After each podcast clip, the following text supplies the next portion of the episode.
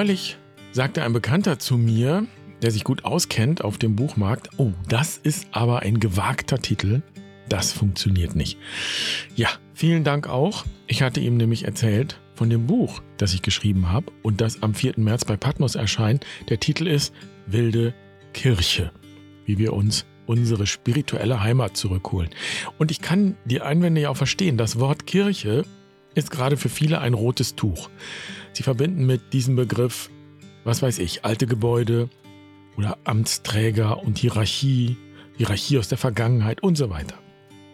Aber gerade deshalb war es mir wichtig, genau diesen Titel zu wählen. Wir können uns nämlich von der Institution Kirche abwenden, aber nicht wirklich von den Fragen, die mit dieser Institution bisher verbunden waren und verbunden sind. Spirituelle Fragen. Was ist der Sinn von allem? Wer bin ich in all dem, was existiert? Was brauchen wir, um gut zu leben und auch zu überleben? Und ich bin, wie du weißt, wenn du hier schon länger dabei bist, der Überzeugung, dass Spiritualität eben nicht bloß ein Luxusgut ist, das wir dann auch noch wegkonsumieren, sondern Spiritualität ist der Schlüssel für eine gute Zukunft. Und inzwischen ist ja die Frage nicht mehr nur, wie wir als Menschheit leben wollen, sondern es gibt eine Menge Menschen, die sich Gedanken machen, ob wir überhaupt noch eine Zukunft haben in dieser Welt. Und dazu gehören eine Menge Wissenschaftler, die das, davon gehe ich aus, nicht in einem kollektiven Wahn halluzinieren. Also ist die Frage, wie umgehen mit diesen Fragen und Szenarien, die da offenbar realistisch geworden sind. Und wenn ich jetzt das Wort Kirche höre und sage, dann denke ich inzwischen an die große Gemeinschaft aller Geschöpfe und Lebewesen, an die Schöpfung. Und das ist eine wilde Kirche, die es immer schon gegeben hat. Ihre Kathedralen sind Wälder Berge, Täler, Flussufer, Wüsten und der weite Ozean.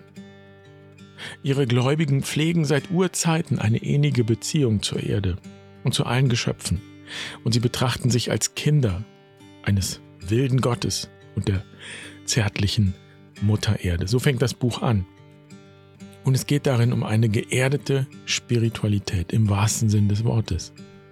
Wie die aussehen kann und warum so eine geerdete Spiritualität nicht nur ganz hübsch, sondern meiner Meinung nach überlebensnotwendig ist, erzähle ich dir gerne jetzt, wenn du magst. Und damit herzlich willkommen bei Barfuß und Wild. Ich bin Jan. Schön, dass du dabei bist. Ich freue mich, diese Folge mit dir zu teilen.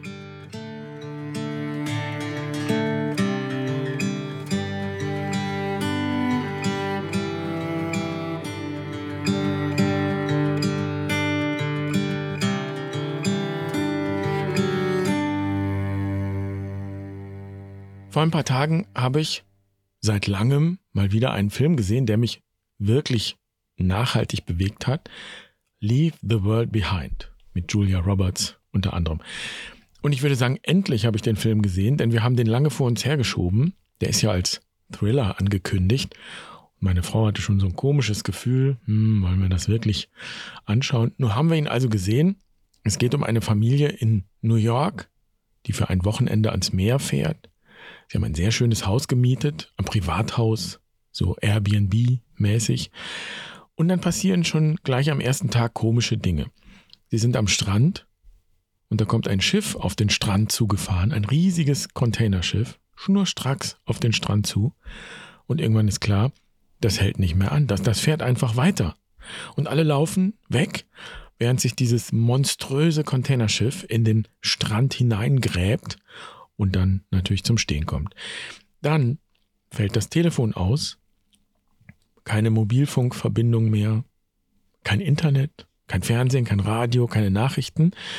Und schließlich klingeln am Ende die Eigentümer des Hauses, die zurück wollen in ihr Haus, weil in der Stadt der Strom ausgefallen ist und Chaos herrscht.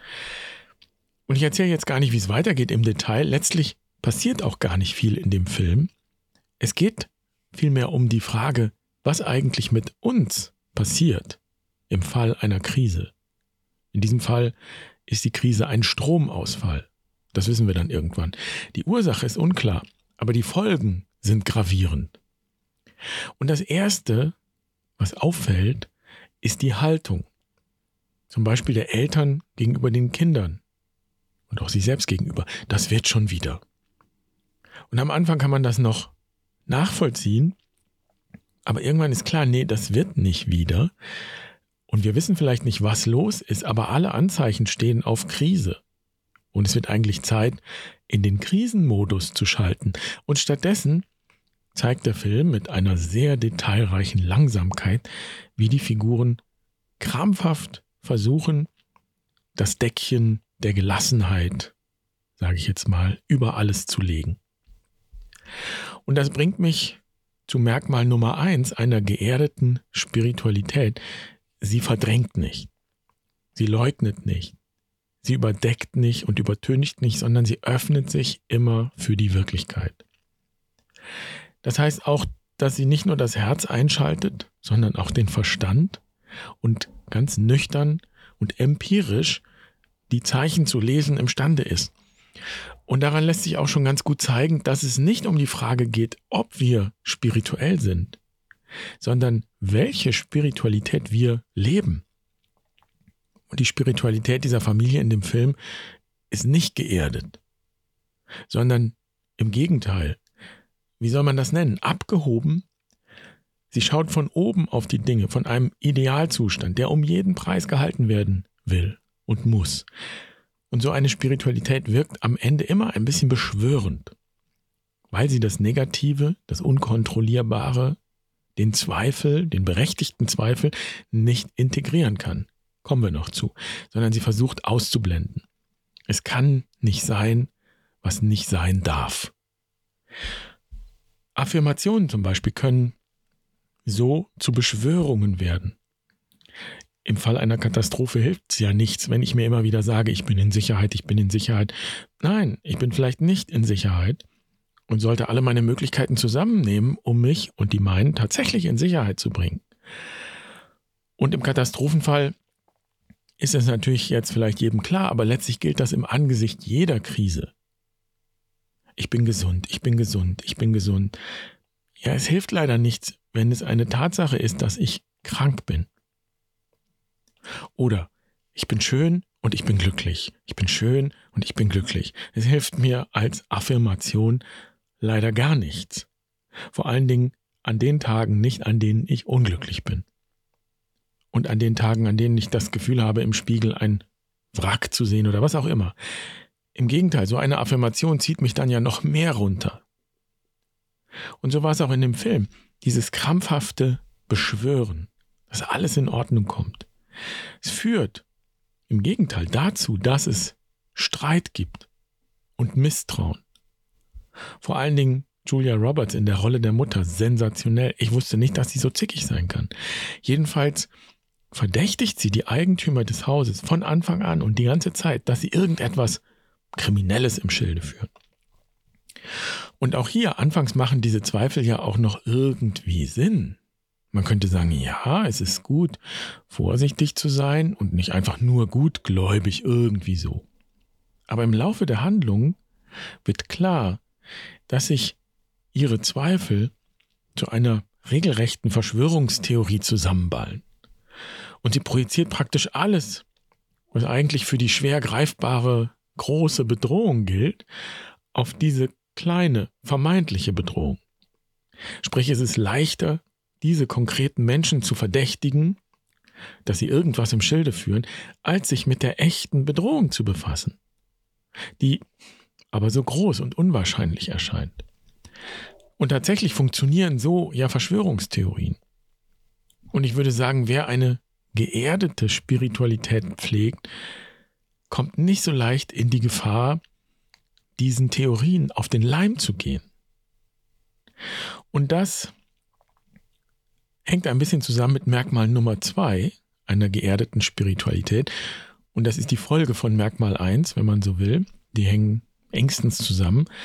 Eine geerdete Spiritualität ist immer darauf ausgerichtet, die ganze Wirklichkeit, das, was geschieht, zu integrieren und Zusammenhänge zu erkennen, besser zu verstehen, tiefer zu verstehen.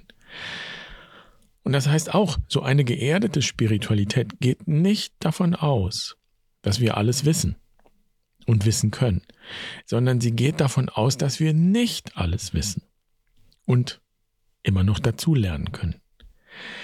Und das bedeutet, und das ist die Konsequenz, eine geerdete Spiritualität muss und will nichts und niemanden ausschließen. Und das bedeutet nicht, dass alles gleichgültig ist. Darum geht es nicht. Das wäre blauäugig. Es bedeutet, sich einzulassen auf das, was ist und wie es ist und auf den Prozess zu schauen und die Richtung, in die sich die Dinge entwickeln.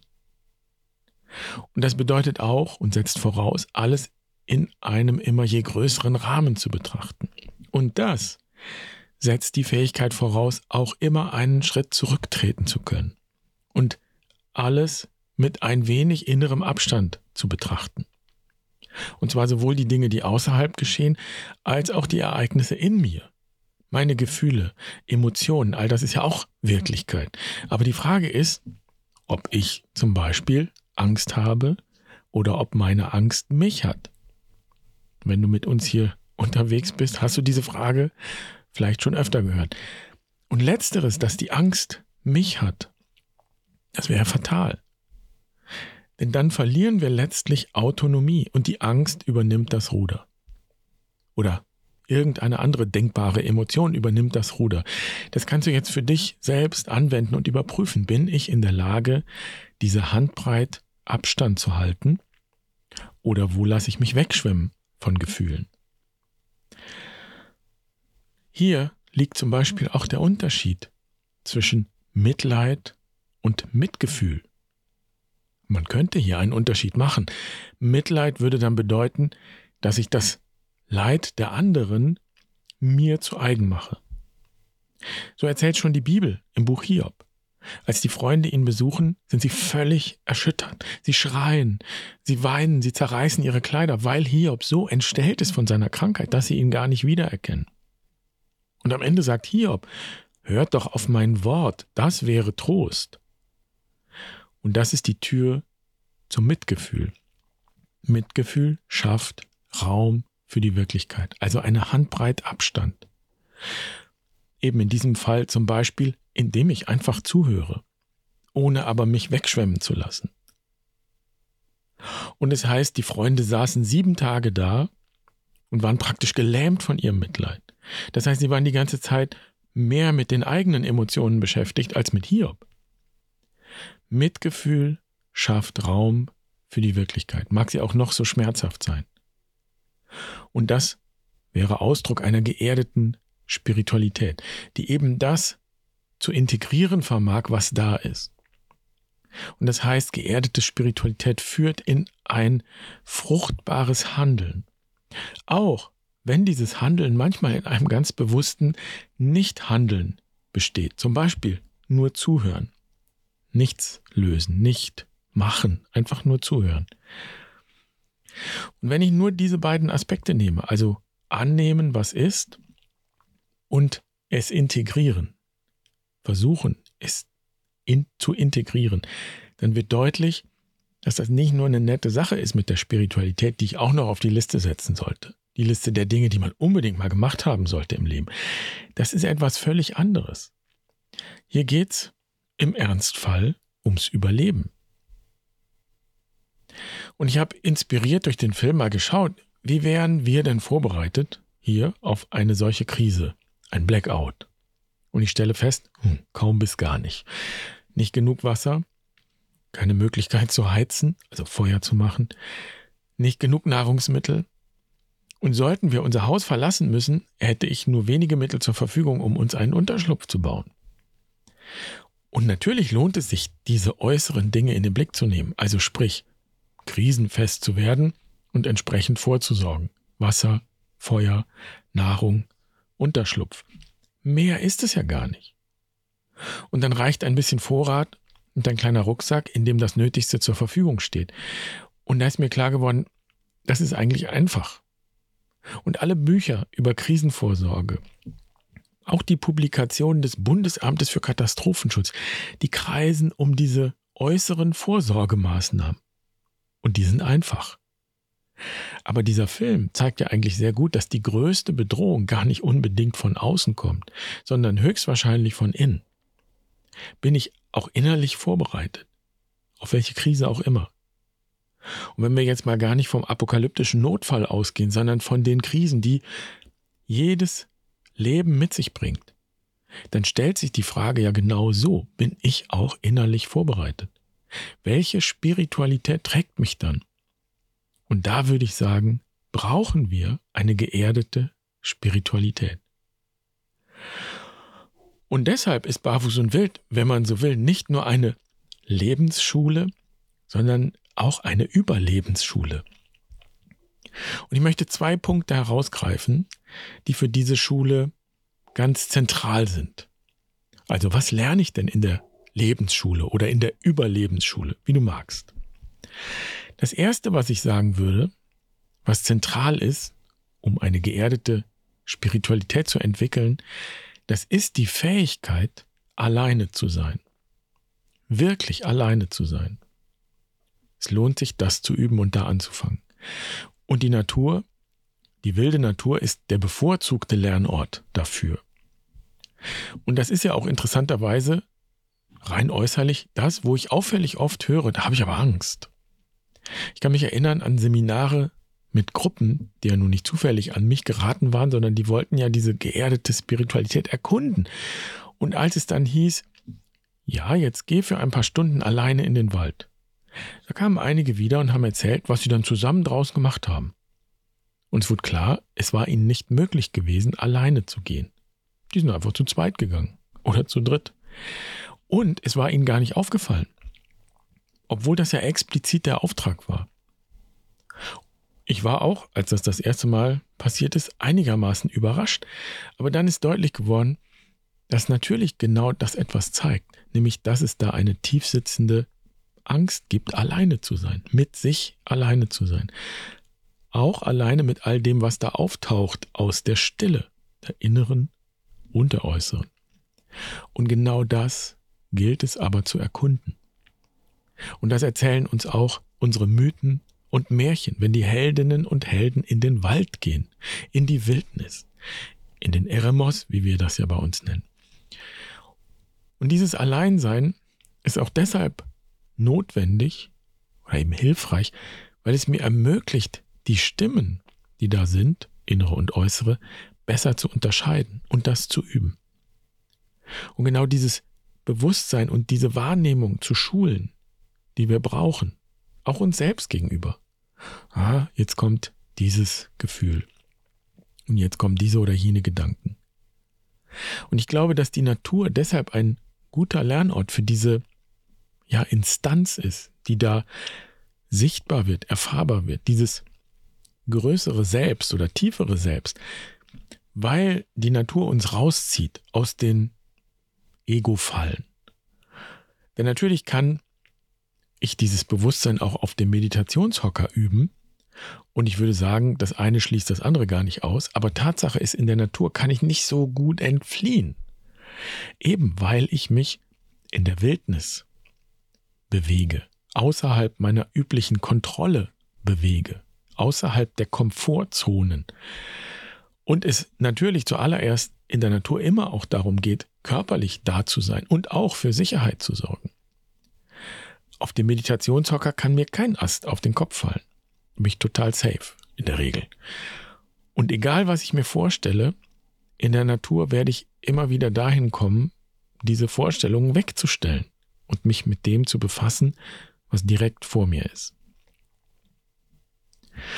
Und das Zweite, was es meiner Meinung nach braucht, um eine geerdete Spiritualität zu pflegen und zu leben, ist praktisch der Gegenpol zum ersten.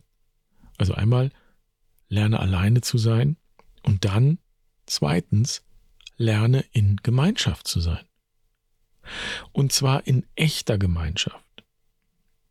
Und das ist eben nicht unbedingt nur die kuschelige Gemeinschaft, in der ich Anerkennung finde, in der sich alle ganz toll finden und das auch so zeigen und sich sagen, das ist wunderbar.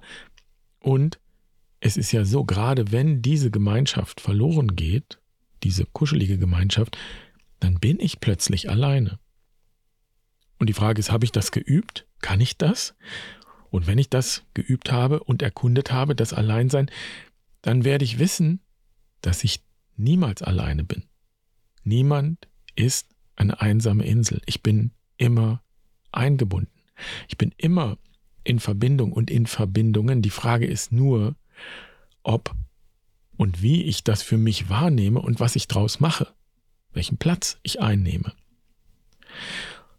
Und das bedeutet ganz konkret, eine geerdete Spiritualität sieht die Gemeinschaft, die da ist, trotz aller Unterschiede, Meinungsverschiedenheiten, Fehler und so weiter, die auch da sind, immer auch da sind.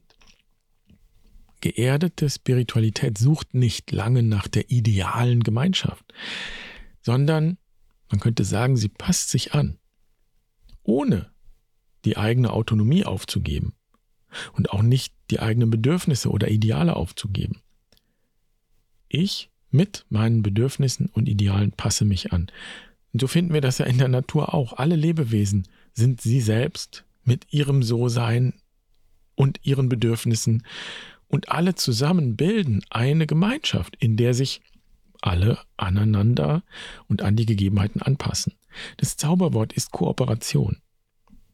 Wenn ich nicht gelernt habe, alleine zu sein, für mich zu sorgen, kann ich auch nicht lernen, wie echte Gemeinschaft funktioniert, wie Unterschiede sich integrieren lassen.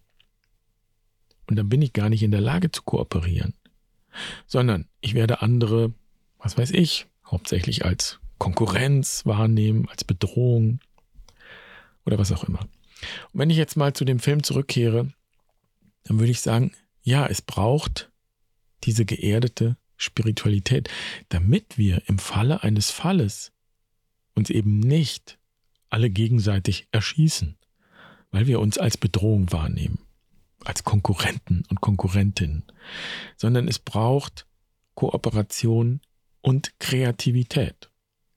Nicht A oder B, sondern A und B, also C. Was ist der Weg? Wie lösen wir gemeinsam Probleme? Wie gehen wir durch den Prozess? Und es braucht Hingabe und Vertrauen und einen klaren, weiten Blick. Und das war der eigentliche Horror an diesem Film. Und das, was so schwer zu ertragen war, dass am Ende all das gefehlt hat. Und so ist dieser Film ja eine große Anfrage an uns und unsere westliche Kultur.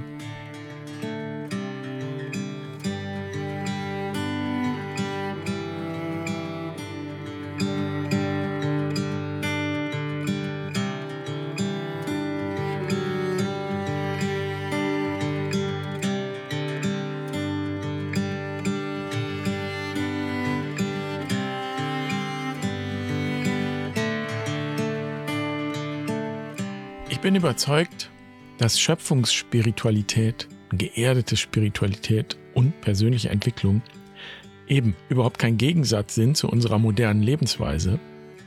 Das ist keine Nostalgie oder irgendein nettes Hobby, mit dem ich mich auch noch befasse. Die Zukunft hängt in jedem Fall ab von dem Verhältnis zwischen Mensch und Natur. Das wird jeden Tag klarer. Und wir können nicht die Augen davor verschließen und behaupten, wir hätten keinen Einfluss auf die Natur, auf das Klima, auf die Artenvielfalt. Wir Menschen sind ein Teil dieser Welt mit ihrer Vielfalt und Fülle. Und unsere Vorfahren haben Hunderttausende von Jahren so gelebt, so geerdet, könnte man sagen, dass dieses Paradies entstehen konnte. Und das ist die wilde Kirche für mich. Und es geht darum, dieses alte Wissen und die alte Weisheit zu finden, wiederzufinden, zu erkunden, zu hüten und weiterzugeben und weiter zu leben. Und mir ist auch klar, dass dieses Buch über die wilde Kirche nur ein Nischenprodukt ist und sein wird.